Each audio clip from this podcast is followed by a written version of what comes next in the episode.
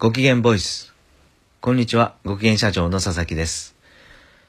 味方につけるのは時間です。今日はこんなテーマでお話ししていきたいと思います。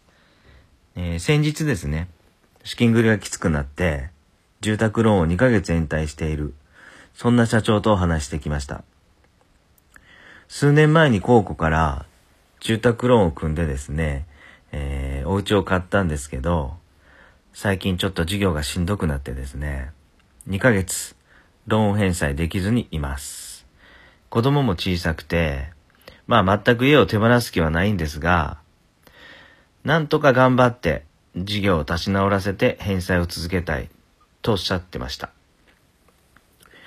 えー実は、あんまり知られてないと思うんですけど、住宅ローンもリスケはできます。まあ一定の要件はありますが、フラット35なんかでは2年ほどですね、金利だけで支払い続けたつわものもいるのはいるんですね。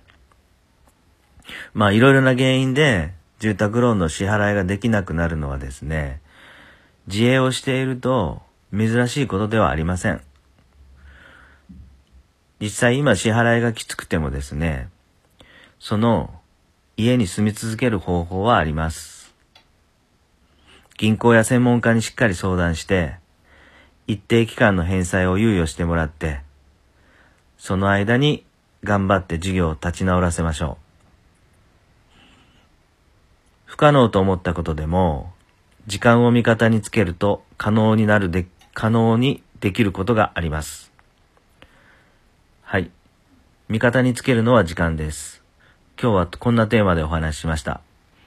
今日も最後まで聞いていただき、ありがとうございました。